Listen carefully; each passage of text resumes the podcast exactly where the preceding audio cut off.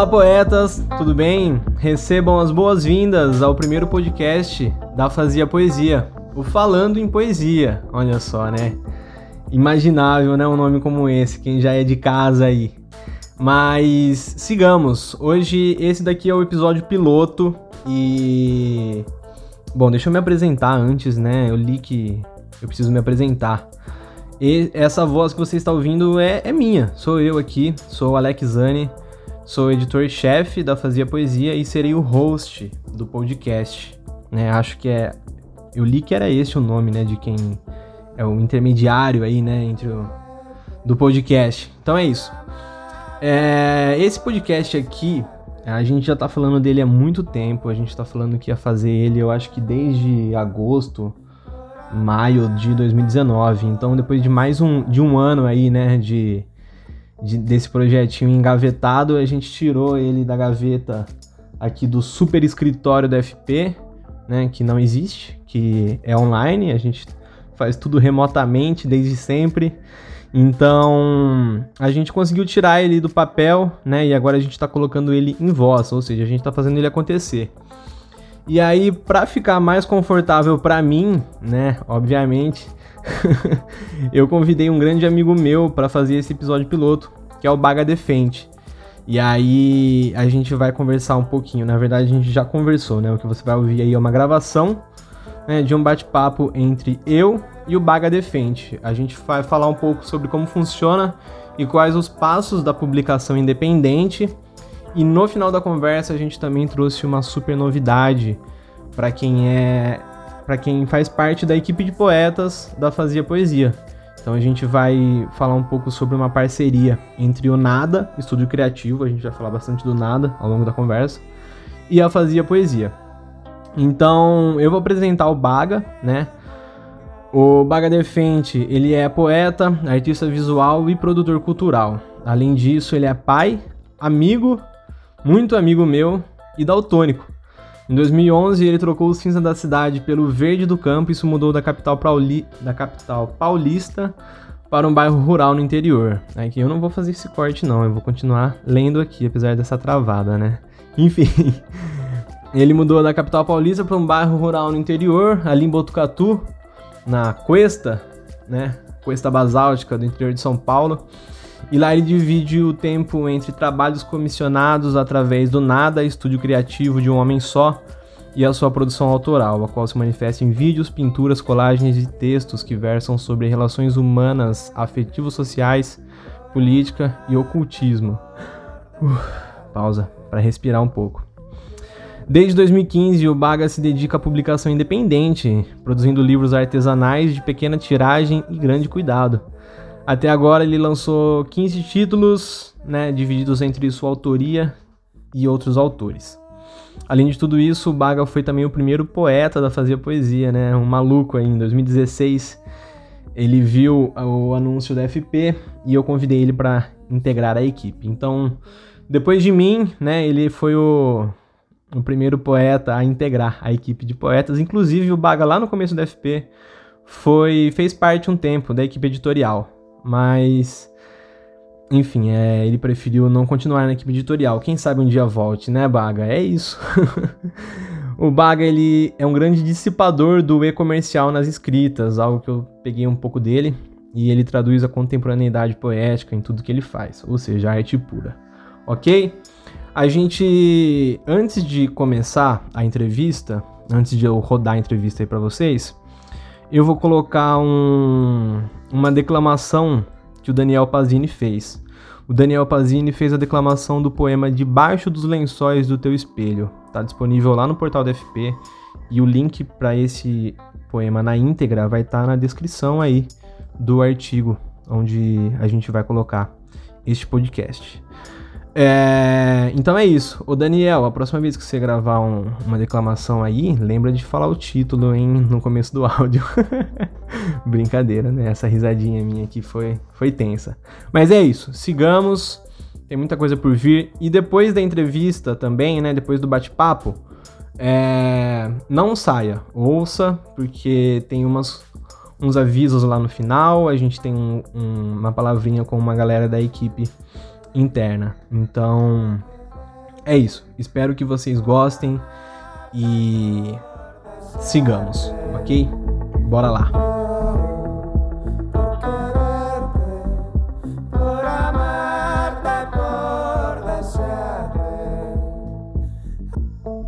Há uma festa na cama do poeta. Celebridades do momento, capas da Capricho, chefes renomados, supermodels, top DJs, ex-amantes de ex-BBBs, bisnetos de antigos barões do café, empresários multimilionários e seus políticos de estimação. Todos estão lá.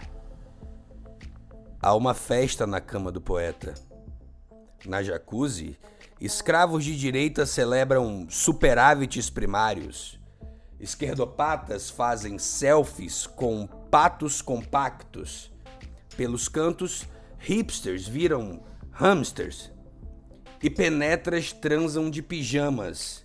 Verdadeira orgia herege de cachaça santa. Há uma festa na cama do poeta. Socialites tomam o espumante. Coronéis bebem o uísque 18 anos. Dondocas petiscam conosquinhos. Marchantes se empanturram de canapés. Atores globais cheiram purpurinas. Artistas de vanguarda fumam borboletas. Então, não me venham com churumelas, meu ouvido não é pinico. Há uma festa na cama do poeta, mas ele mesmo não foi convidado.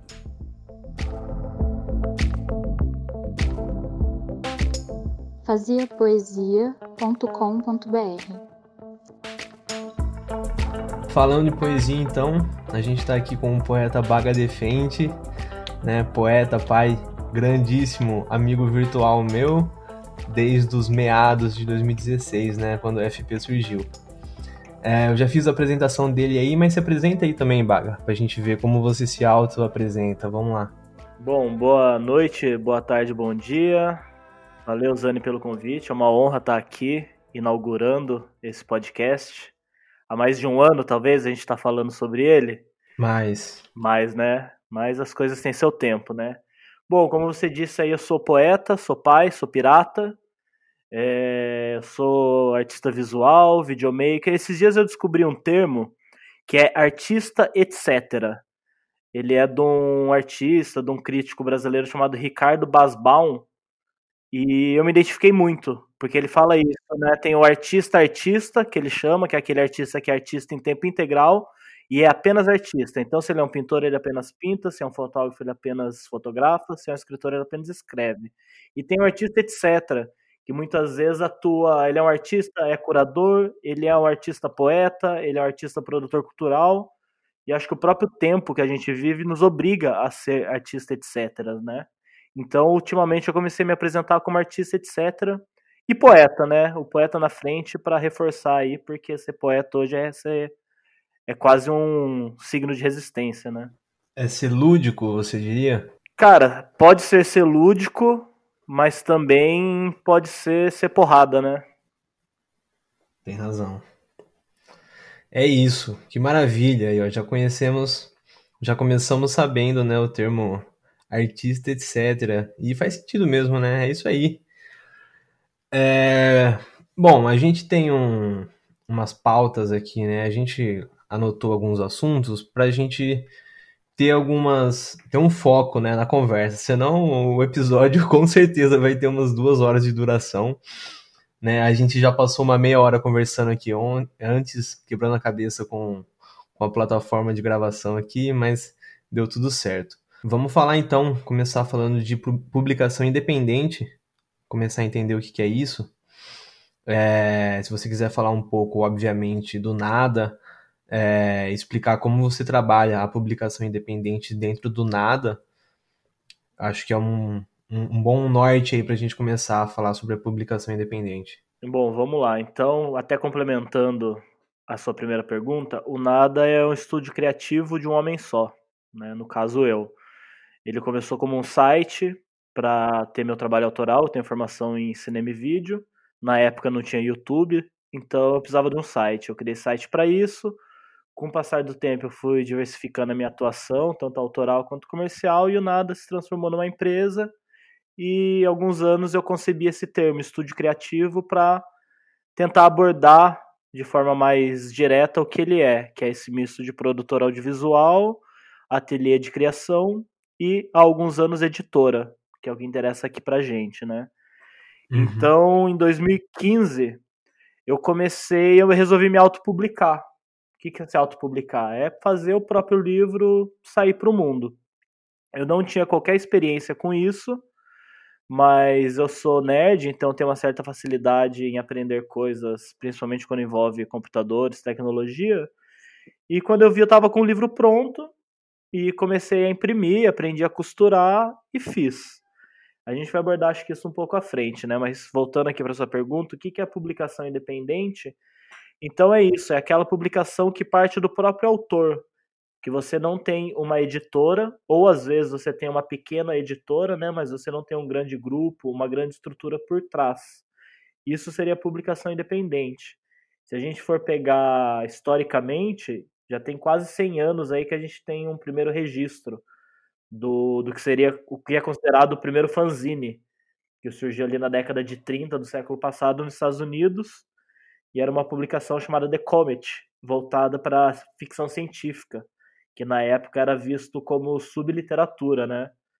Então eram publicações bem caseiras, feitas pelos próprios autores ou entusiastas ali do gênero. Isso foi evoluindo na década de 60 e 70 ali durante a contracultura, graças ao movimento dos estudantes, a gente teve um boom da, das publicações dependentes, principalmente através do fanzine, por ser essa coisa de baixo custo, com recursos bem esparcos, é, com poucos recursos, né? E mas daí pesquisando até aqui nossa pauta, né? Olha que legal. Eu descobri que a gente pode atribuir como o pai ou talvez o avô das publicações independentes o poeta inglês William Blake, porque lá no final do século XVIII ele editava seus próprios livros, os quais ele também ilustrava, ele pintava as mãos uma a uma, cada capa, cada figura do livro, como eram feitos os livros na Idade Média, né, os livros sagrados. Então, William Blake pode ser considerado o primeiro autor independente da história. Será que ele também foi o primeiro artista, etc., da história? Cara, não sei, viu? Eu acho que se a gente procurar aí, a gente vai ter figuras antes dele, o próprio Da Vinci, né? Talvez, acho que seja o primeiro, não sei se mais o primeiro, mas o mais conhecido. Eu até esses dias estava conversando com um amigo, a gente chegou ao termo neo-renascentista, né? Que seria também uma outra forma de explicitar essa ideia do artista, etc. É uma boa, é uma boa. É... Ô Baga, é o seguinte, você falou aí de de publicação independente, mas, por exemplo, assim, é, existem, você trouxe bastante aí pro contexto do nada, né? Mas existem editoras independentes. Então, é, o, o que, até que ponto a editora independente pode, é, vamos, vamos dizer assim, atuar num livro para deixar ele de uma maneira publicada independente, entendeu? Então, assim, qual o, que, qual o limite ali da editora independente para uma editora manda-chuva aí da, do mercado editorial? Olha, Zani, eu, eu não tenho experiência com grandes editoras, né? Particularmente, assim, pessoalmente. Mas eu acredito que vai o nível de dedicação ao livro, né? Então, quando você está numa pequena editora, o contato é muito mais direto. Eu sinto que a editor, o editor, a editora tá cuidando de poucos projetos ao mesmo tempo, então existe uma atenção maior a cada livro que é feito, ao contrário de uma grande editora, que por mais que eles tenham diversos editores, eles estão editando geralmente diversos livros ao mesmo tempo, então é um processo um pouco mais industrial. Isso não quer dizer que necessariamente não vai ter o devido cuidado, a devida atenção, né? Mas acho que esse é um ponto e o outro é a questão da estrutura, né? Uma editora independente, uma pequena editora, ter uma estrutura mais enxuta, e isso pode ser, isso é tanto bom quanto prejudicial em outros lados. Então a questão, por exemplo, da, da comunicação, a divulgação, essa parte pós-publicação, uma editora grande, ela vai ter mais recursos para te dar esse suporte, para fazer o livro chegar em mais lugares e mais leitores, mas ao mesmo tempo a gente volta para o ponto anterior. São vários livros sendo lançados ao mesmo tempo. Então eu acho que no fundo essa questão do cuidado, por você estar tá trabalhando com um volume menor de títulos, você pode dedicar uma energia maior a esses títulos do que numa editora convencional. É a visão que eu tenho.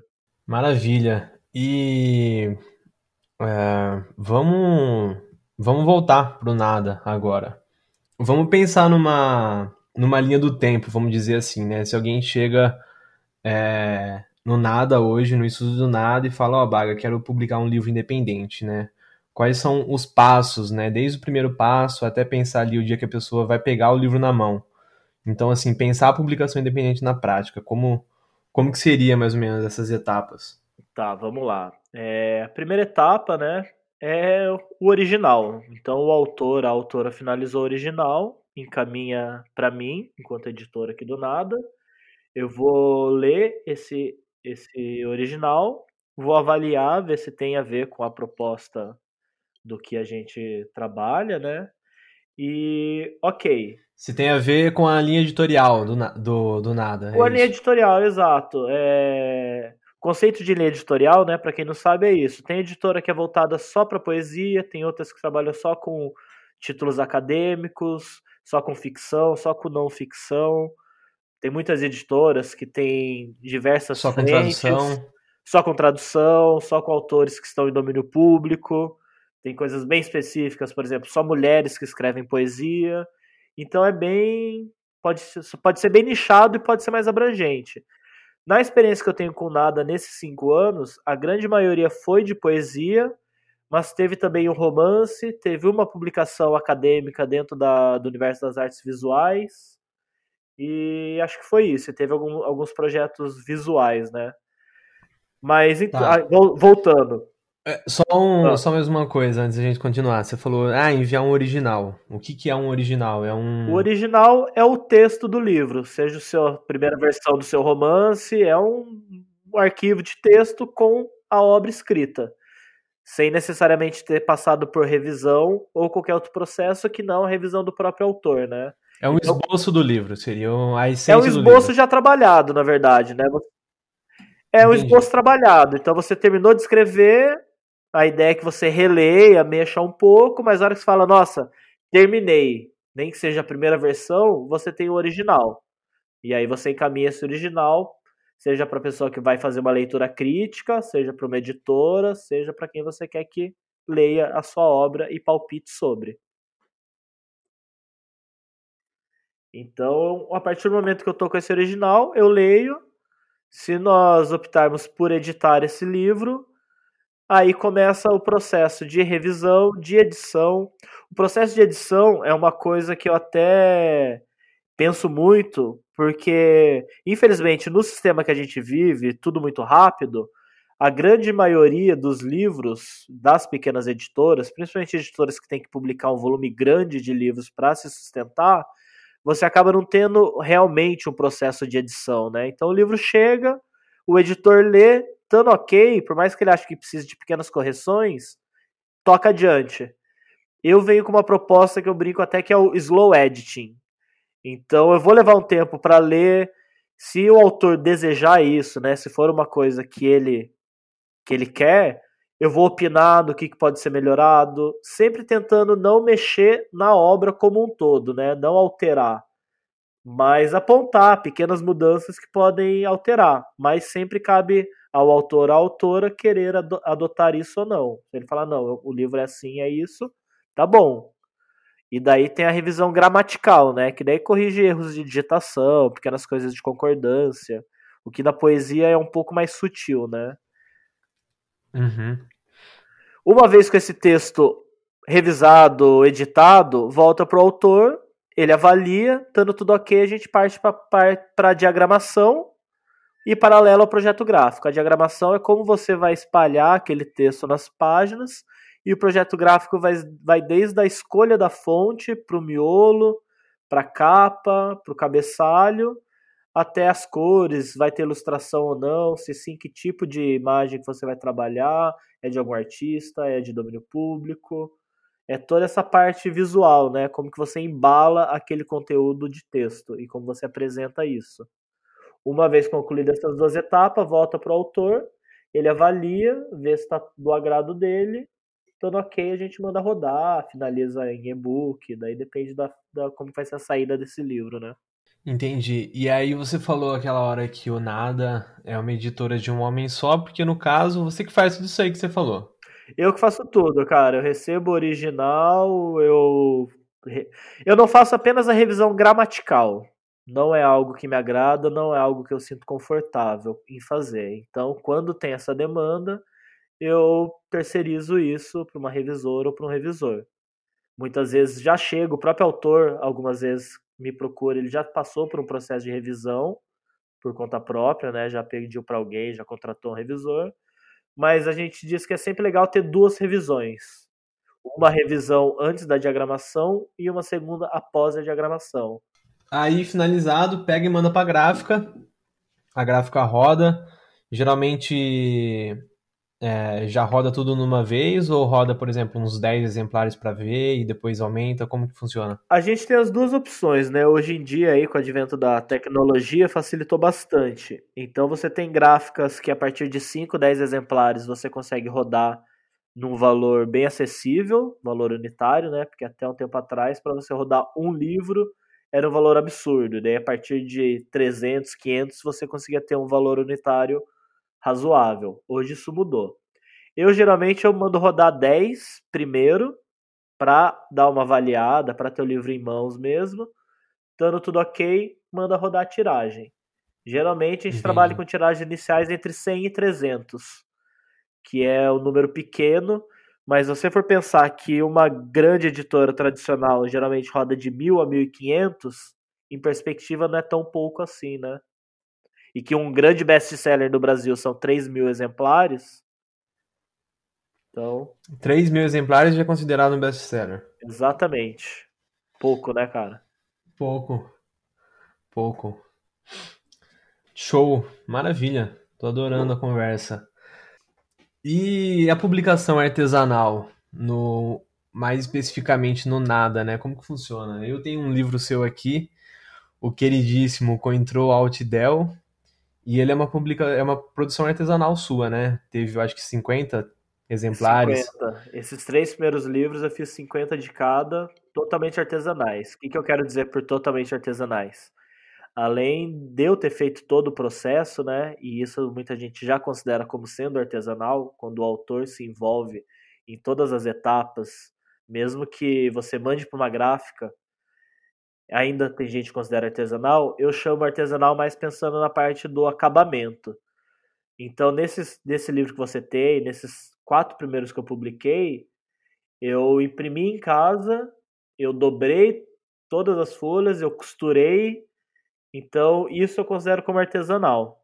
Certo. E aí. Da impressão ao acabamento, né? Do miolo, a finalização da capa, foi tudo feito em casa. Entendi. Eu particularmente adoro os livretinhos artesanais. Cara, eu gosto muito. Eu publiquei. Eu acho que nesses cinco anos eu devo ter uns 15 títulos publicados pelo Nada, 14 ou 15. É, desses, só dos dois últimos, dois mais recentes, que não foram finalizados dessa forma artesanal. Então, o processo foi artesanal, ou seja, né, eu participei de todas as etapas, mas na hora de finalizar esses dois últimos, eu mandei para a gráfica. Mas todos esses anteriores, aí 12 ou 13 livros, foram feitos desse esquema. Eu acho artesanal muito interessante é, para livros que pedem isso, né? Que você consegue agregar essa camada a mais ali na experiência da leitura através de, um, de uma publicação artesanal, seja na utilização de um papel, de um formato, no material diferente, né? Essa coisa mais tátil. Então, hoje em dia, eu estou priorizando o artesanal para esse tipo de publicação que pede essa coisa mais artesanal. Por quê? Porque como eu faço tudo sozinho, no final das contas, o artesanal acaba demandando mais tempo e, consequentemente, acaba tendo um custo maior do que eu mandar para uma gráfica, imprimir o miolo, a capa, finalizar e me mandar o livro pronto. Então, para pequenas tiragens, e hoje em dia eu estou falando pequeníssimas, né? Como você comentou, esses três primeiros livros eu fiz 50 de cada. Que é o, o Enquanto Você Toma Rumo, Eu Tomo Rumo, o Control Altidel e o Pingalove. E o Pingalove, né? Exato, que formam um... Que formam uma trilogia. Tanto que agora eu, é, eles estão esgotados, né? Já tem um tempo, esses três livros. Eu estou trabalhando uma, uma nova edição, no qual vou reunir esses três livros em um único. E aí eu vou fazer esse processo de mandar para uma gráfica e estou querendo fazer uma edição de capa dura. Olha que chique. Eu tive uma experiência artesanal com capa dura. Esse livro que eu comentei, acadêmico, é o trabalho de pós-graduação de um amigo meu de infância, em artes visuais, em arte contemporânea. Uhum. E daí ele falou, cara, eu quero fazer uma coisa artesanal com você. Então nós fizemos oito exemplares do trabalho de conclusão dele com capa dura, totalmente artesanal, feito aqui em casa. Foi muito legal, o resultado ficou ótimo, mas é um trabalhão, viu? Eu imagino. Eu acho que assim, a, a publicação independente, eu acho que ela pode ser muito importante para quem está começando no. Na verdade, eu acho que esse é o intuito, né, da publicação independente, dar oportunidade.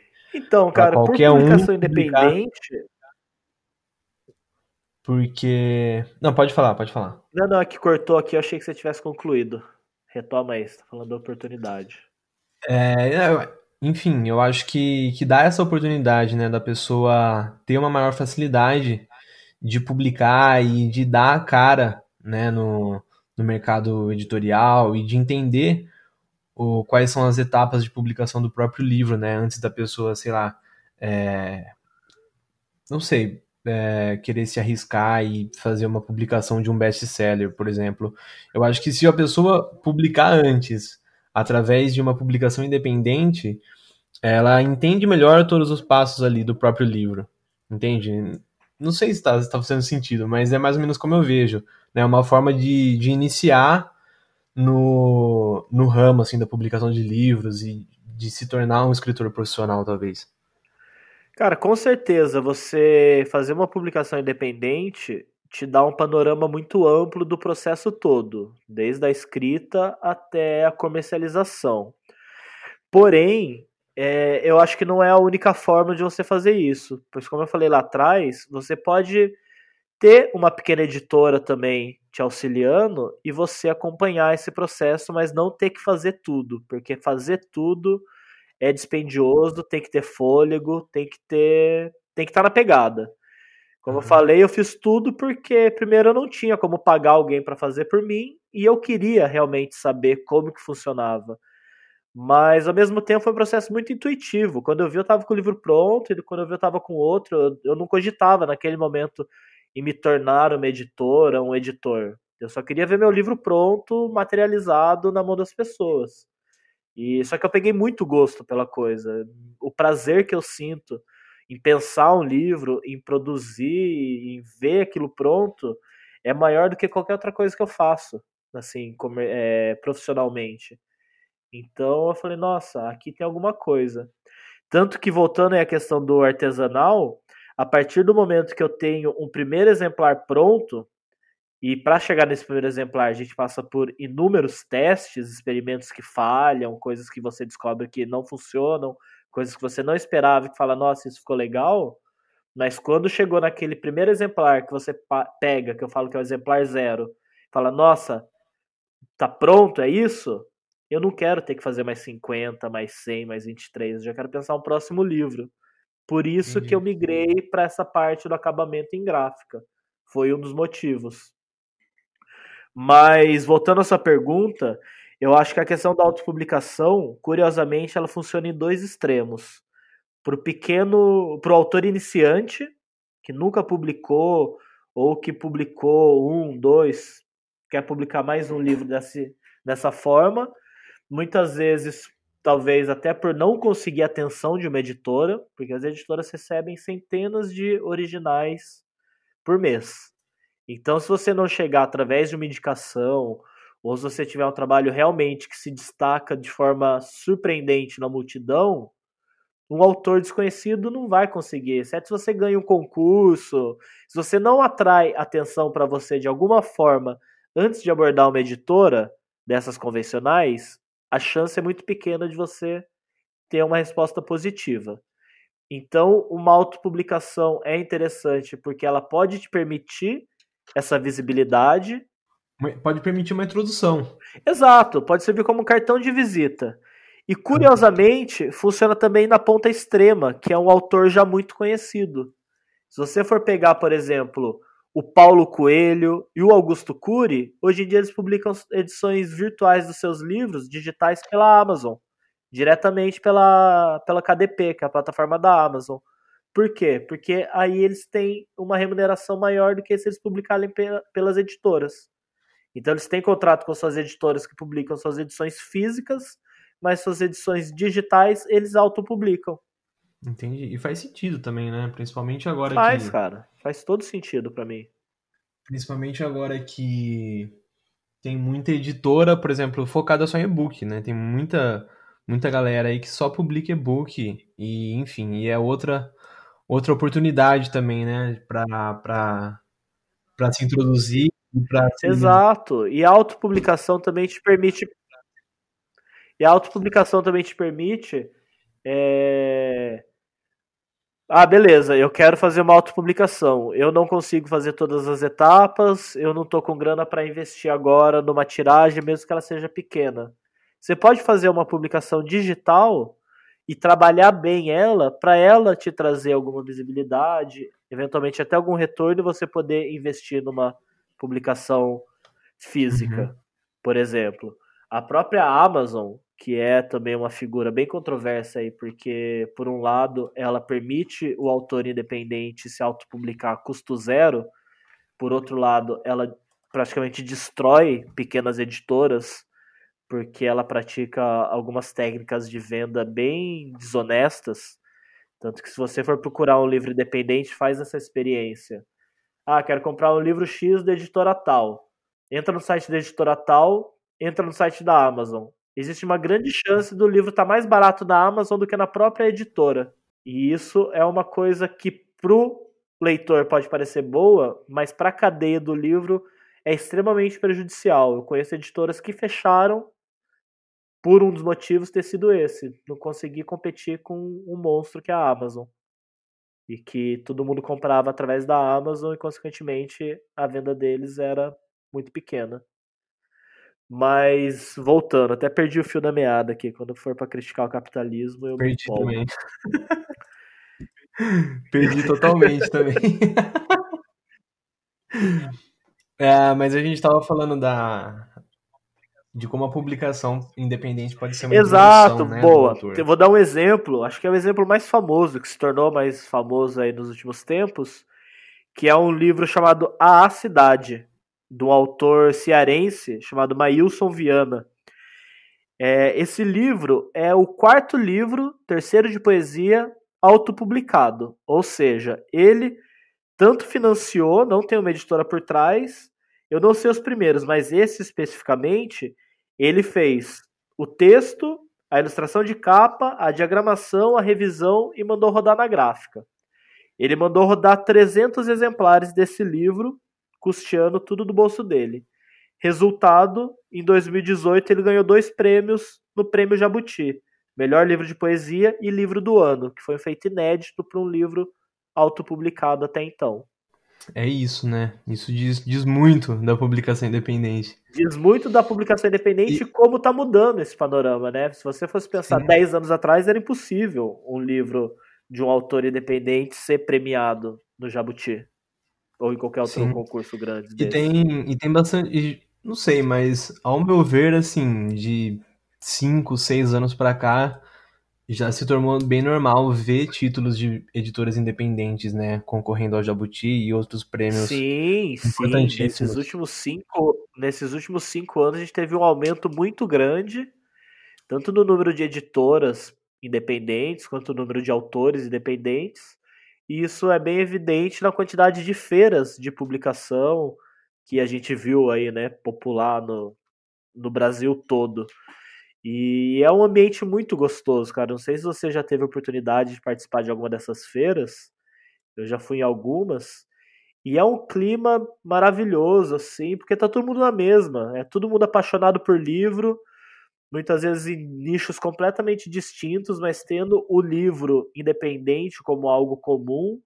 E aí você vai ter desde editores independentes maiores, já com mais tempo de estrada, até autor independente que está ali pela primeira vez com seu zine, mas está todo mundo na mesma. E é um lugar maravilhoso para você ver o que o pessoal está produzindo, para você trocar referência, trocar ó, trabalhos. Meu, é, é uma coisa que eu mais estou sentindo saudade, talvez, aí desde que começou a pandemia, são é participar dessas feiras. Porque já tinha algumas aí no calendário e foi tudo cancelado, né?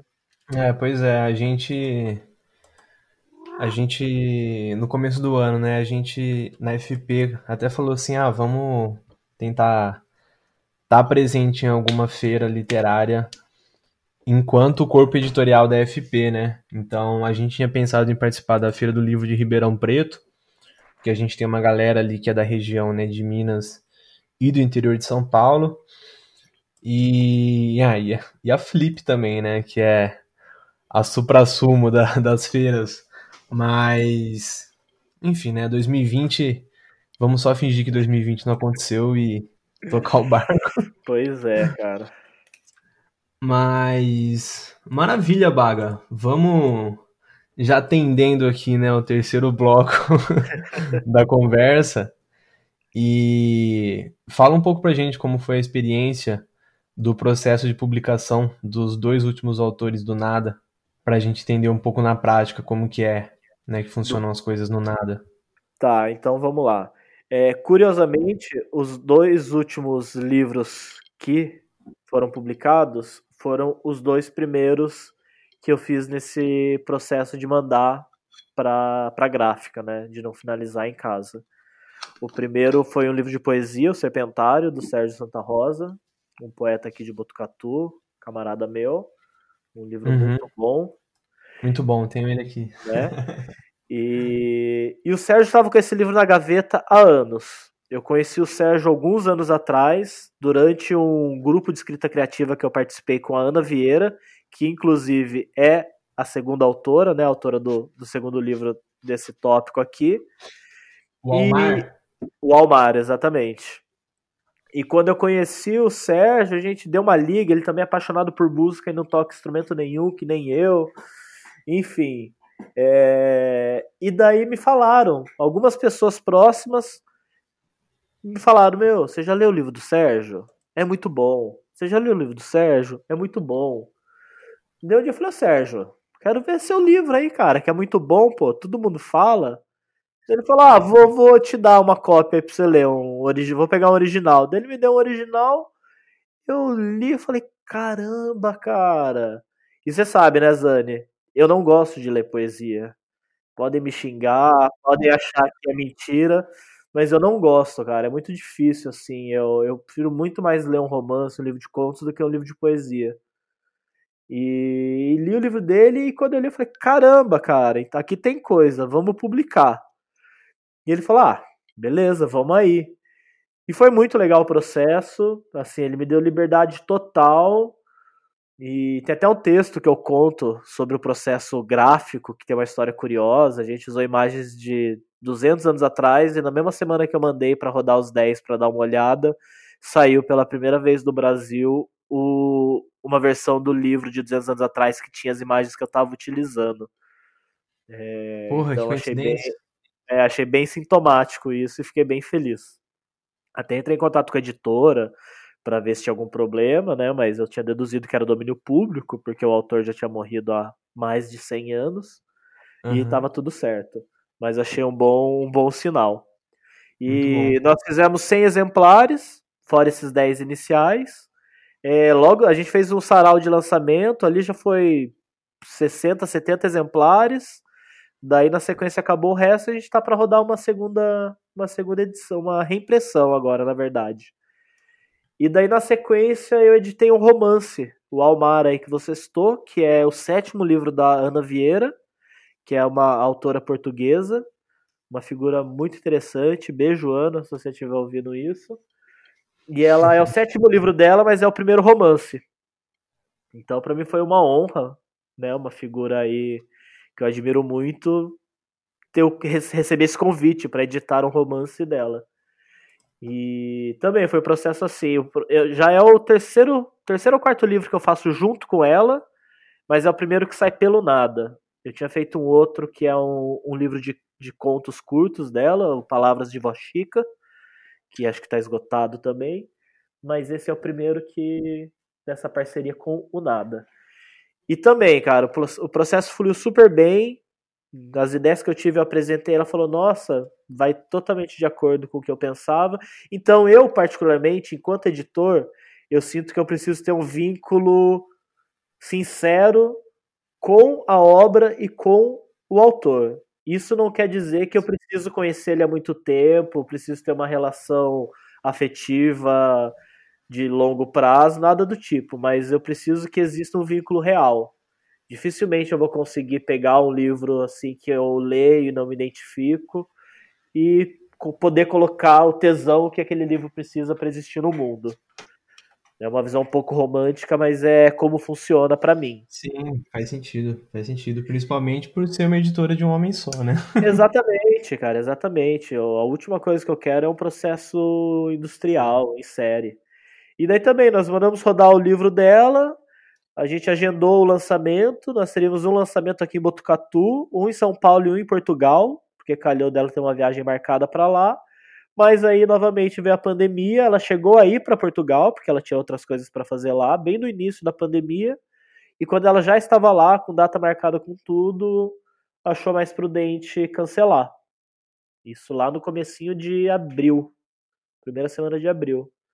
Então a gente acabou nem fazendo o lançamento, foi mais no boca a boca, no online. É, recebemos ótimos comentários, feedback assim de quem leu o livro.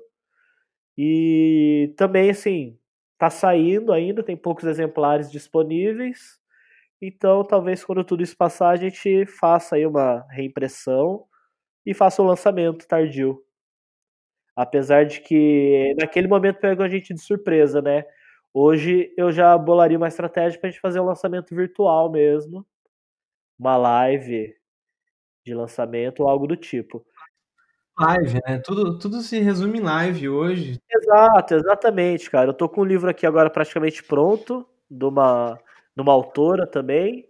É curioso que, exceto pelos meus livros, a grande maioria dos livros que eu editei foram de autoras.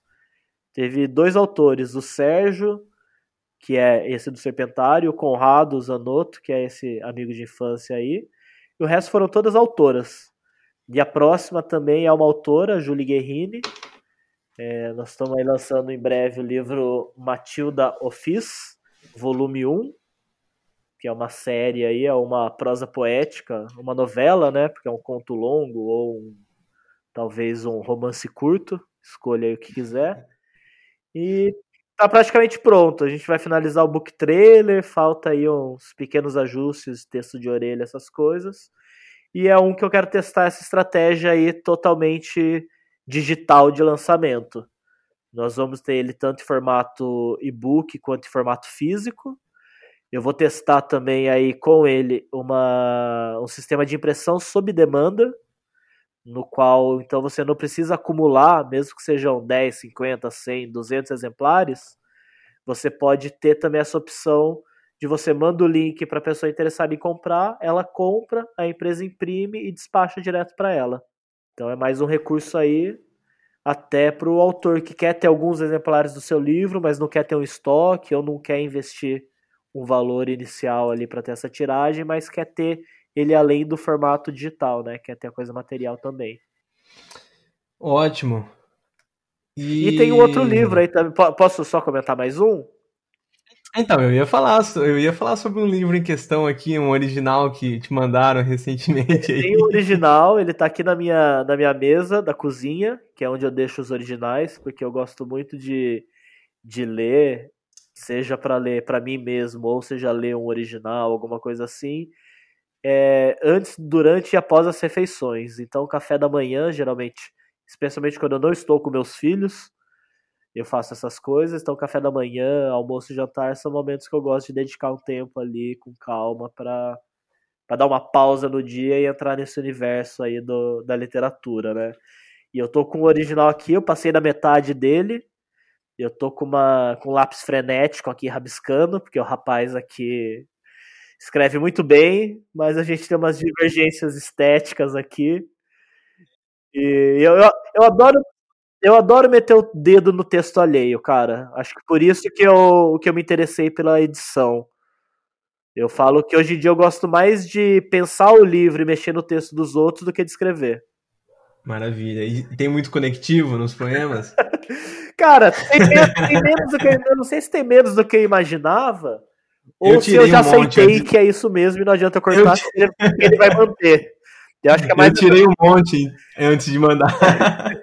é, então, pro ouvinte aí que não sabe, a gente tá falando aí do Poeta aos 23, primeiro livro aí do Alex Zane que nos rosteia, existe esse termo? Que existe, nos, sou eu. Nos recebe aqui hoje, né? Rosteador e editor-chefe da FP, olha e, só. E que será um, um primeiro fruto aí, né, dessa longa parceria entre a Exatamente. FP e o Nada. Inclusive, eu sempre falo isso, agora. ainda não falei, então vou deixar registrado aqui que, além de ter o orgulho de ser o primeiro participante do podcast da FP, eu sou o Exatamente. primeiro participante da FP, né? É verdade. A primeira pessoa que viu seu post no Medium lá em 2016, 15? Quando? 2016, começo de 2016. 2016, quando o Medium era só mato. Na verdade, já tava começando a surgir umas casinhas ali, porque eu tô no Medium desde 2013, aí sim era só mato. Eu tô desde 2014. Mas daí em 2016 eu vi essa postagem desse rapaz, falei, ué, vamos conversar, né?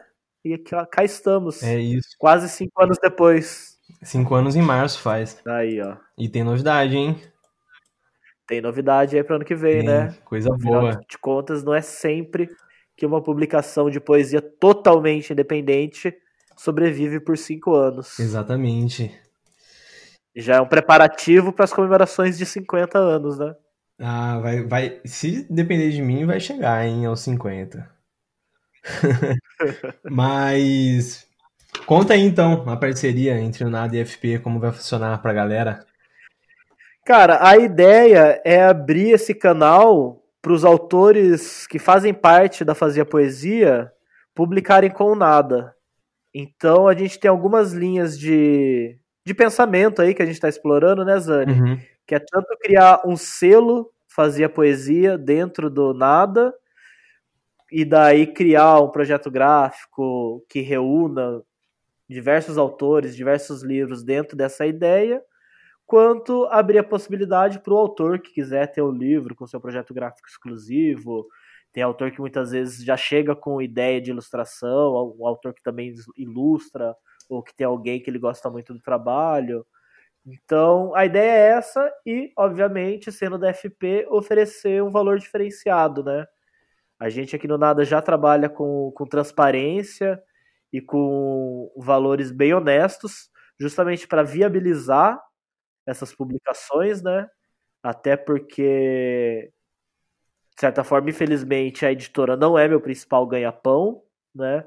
Então é uma coisa que eu faço muito pelo prazer. Então, tanto tem que ter esse vínculo com a obra, com o autor, quanto é uma forma minha de estimular que os autores publiquem, que eles soltem para o mundo seus livros, seus escritos, sua toda a sua expressão. E mais um motivo para fazer parte da FP, né? Olha aqui, ó. Mais um motivo para fazer parte da FP, ó. Entrando na FP, você já já ganha aí uma parceria com o Nada. Exatamente, já tem os, os poemas na FP e no Nada. Exato. Maravilha. Mas... E agora que a gente vai ter o, o Zani aí de cobaia, né? Pois é. Então. Ah. Não vão correr o risco, já vão poder ver como é que funciona na prática. Exatamente, já demos um... Se bem que poeta que não quer correr risco é melhor abandonar a poesia, né? É, ainda mais hoje em dia, na internet ainda. Mas é. é, isso então, né? A galera que, que tá ouvindo aí, que foi da equipe interna da FP, provavelmente no, quando a gente publicar esse episódio aqui, a gente já vai disparar no e-mail também, contando essa novidade aí, né, que a gente trouxe nesse episódio piloto. Mas É isso então, Baga. Acho que a gente encerra só, só, só, ressaltar uma coisa aqui, Ressalta. que é legal também, tanto para o pessoal da FP quanto para outras pessoas que estiverem ouvindo, é que eu trabalho todos esses processos de forma modular. Então a pessoa pode querer, não, eu quero que você faça tudo, desde ali de receber o original até entregar o livro, um book trailer e uma campanha de lançamento online, ou não, ah, quero só a capa, quero só a diagramação, ah não, quero só um book trailer. Então a ideia é oferecer de é, os serviços de forma modular mesmo e a pessoa monta de acordo com as necessidades que ela tenha ali para sua publicação. E tem gente, por exemplo, que chega e já manda no original a, a capa do livro também? Cara, até hoje não. Até o... Ah, tem, tem, claro que tem. tem sim. E, e, é, e, é, e, é, um ponto polêmico, né? É, polêmico. É um ponto polêmico aí. Eu, eu tinha falado que não porque eu tava pegando no histórico aqui. Mas no histórico recente tem sim. Tem o pessoal abusado, né? Que se mete a fazer tudo também. Nos contenta em escrever. Quer escrever, quer diagramar, quer fazer capa. É isso. Mas a gente fala do, do poeta aos 23 outro dia. sim. E aí, temos um programa? Acho que sim, né? Agora nos resta nos despedir e agradecer ao ouvinte aí. Tá, eu vou fazer aquele jabazinho básico, posso? Obviamente, fique à vontade. Bom, é, me sigam aí nas redes antissociais, em qualquer uma delas, desde a pior delas até a mais legal, vocês vão encontrar ali arroba bagadefente. Bagadefente, D de dado, F de faca, T de tatu. Que... Eu recebo cartas e vou pegar minhas coisas de homeopatia lá, vem decente, com S, com dois S, defende. Mas em escrito então, Baga Defende ou é outro nome? Baga Defende. Ah. então nas redes sociais é assim, tudo junto. E também nada estúdio criativo, estúdio com S mudo e tudo junto, nada estúdio criativo. Na prática, de novo, como é um estúdio de um homem só, eu acabo favorecendo muito mais as minhas redes pessoais do que do nada. Mas vira e mexe aparece coisa ali exclusiva no nada também. Toda quinta-feira eu tenho postado aí uns trabalhos autorais em vídeo. Hoje eu comecei uma série de vídeo poemas, o TBT da quinta. Teve uma série de mixtapes aí também, uma por dia durante o mês de julho. Então me segue lá que apesar de eu ficar xingando bastante esse desgoverno boçal, eu compartilho umas coisas interessantes também. Ótimo. Eu sigo e recomendo. Olha só que maravilha. maravilha. Bom, então é isso. Meu querido, muito obrigado. E tudo isso aí que você falou vai estar tá na descrição aí. Não for pertinente colocar link, com certeza vai ter. Legal. Fechou? Agradeço demais, Anne, aí o convite. Quando quiser de novo, depois que rodar toda a turma aí, os 150 participantes da FP me chama de novo. Ótimo. E valeu aí todo mundo que ouviu. Ah, também já vou fazer uma prévia. Eu não sei quando é que isso vai pro ar, mas no começo de setembro eu vou estar oferecendo aí uma oficina de poesia gratuita online. Então, vamos divulgar aí na FP também. Caso Ótimo. vá pro ar depois, você corta isso. Eu acho que no máximo em 10 dias vai pro ar já. Então tá bom, então vai dar tempo. Oficina de poesia aí, online, gratuita, com baga. Maiores novidades em breve. Ótimo. Nos canais da FP e do Nada, como sempre. E do Baga. E do Baga também. então é isso. Valeu, Zane. Muito divertido o papo, hein? Valeuzão. A gente conversa de novo num episódio sobre lo-fi e poesia. Valeu, um abraço.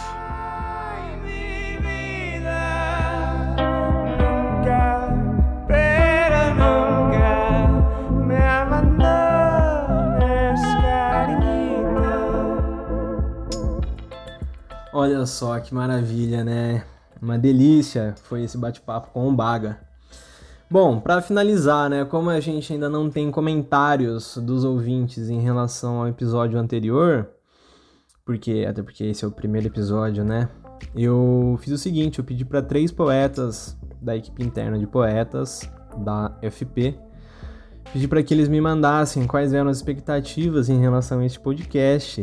E aí a gente teve três pessoas que se pronunciaram. Vou ler aqui o que eles disseram. O primeiro foi o Eduardo Fialho, que disse o seguinte: O que espero? Bom, acho que como tivemos grandes mudanças na fazer poesia, acho que o podcast vai ser uma forma bem interessante de agregar mais valor à poesia, sem que fique over, mas informativa, com assuntos referentes à literatura, concursos e premiações que poucos poetas barra escritores conhecem, mas que podem ser a janela que muitos esperam abrir, já que a porta está meio difícil de achar. Olha só.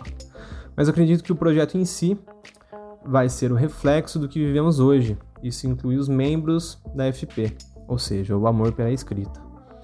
Olha só, obrigado, viu, Eduardo, pelo, pelas considerações.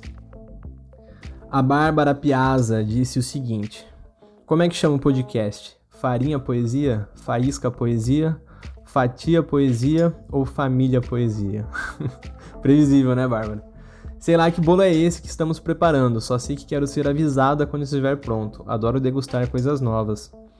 De dedo de boca, todo poeta se lambuza e abusa. Fazia tempo que eu tava querendo sentir a vibração decibélica e tônica desses gogós bordelos e belos. Saliva Poesia.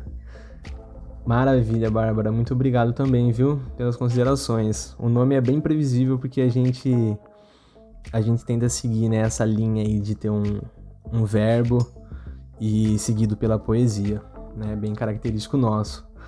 O, o Hermes Veras, salve Hermes. O Hermes disse o seguinte: Espero muita anarquia poemeira, rítmica cortante e poesia de vivos, mortos e, sobretudo, de poéticas que foram soterradas pelo poder. Enfim, vozes veladas e veludosas vozes, para samplear Cruz e Souza. Olha aí, né? Trouxe uma clássica aliteração aí no final. Mas é isso, muito obrigado também. É o seguinte, vou aproveitar aqui que o Hermes participou, né, e mandou esse comentário e fazer um merchan para ele, gratuitamente, né, Hermes? Porque merece. O Hermes, ele tem a Bodega do Hermes, que é uma bodega de literatura, e ela é hospedada lá no Apoia-se, no qual por apenas R$ reais mensais você pode ter acesso aos escritos exclusivos dele. O conto, especialmente os microcontos, né, Hermes? É a especialidade da casa, mas ele também vai muito bem na poesia, como você pode ver lá na Fazia Poesia. É, como eu disse, você pode assinar lá pelo Apoia-se ou fazer como eu e assinar já vários meses de uma vez só pelo PicPay. Aí você conversa com ele lá, eu vou deixar o contato dele por aí e você fala com ele. A gente vê o PicPay né, em tudo quanto é lugar hoje em dia, mas por enquanto eles também não estão patrocinando este podcast, né? Olha só, já pensou? O Instagram do Hermes é o arroba viu.eitanem. Fala com ele lá e se resolvam, ok? Então é isso, espero que vocês tenham gostado desse episódio. Até o próximo e nos vemos em breve, poetas. Fui!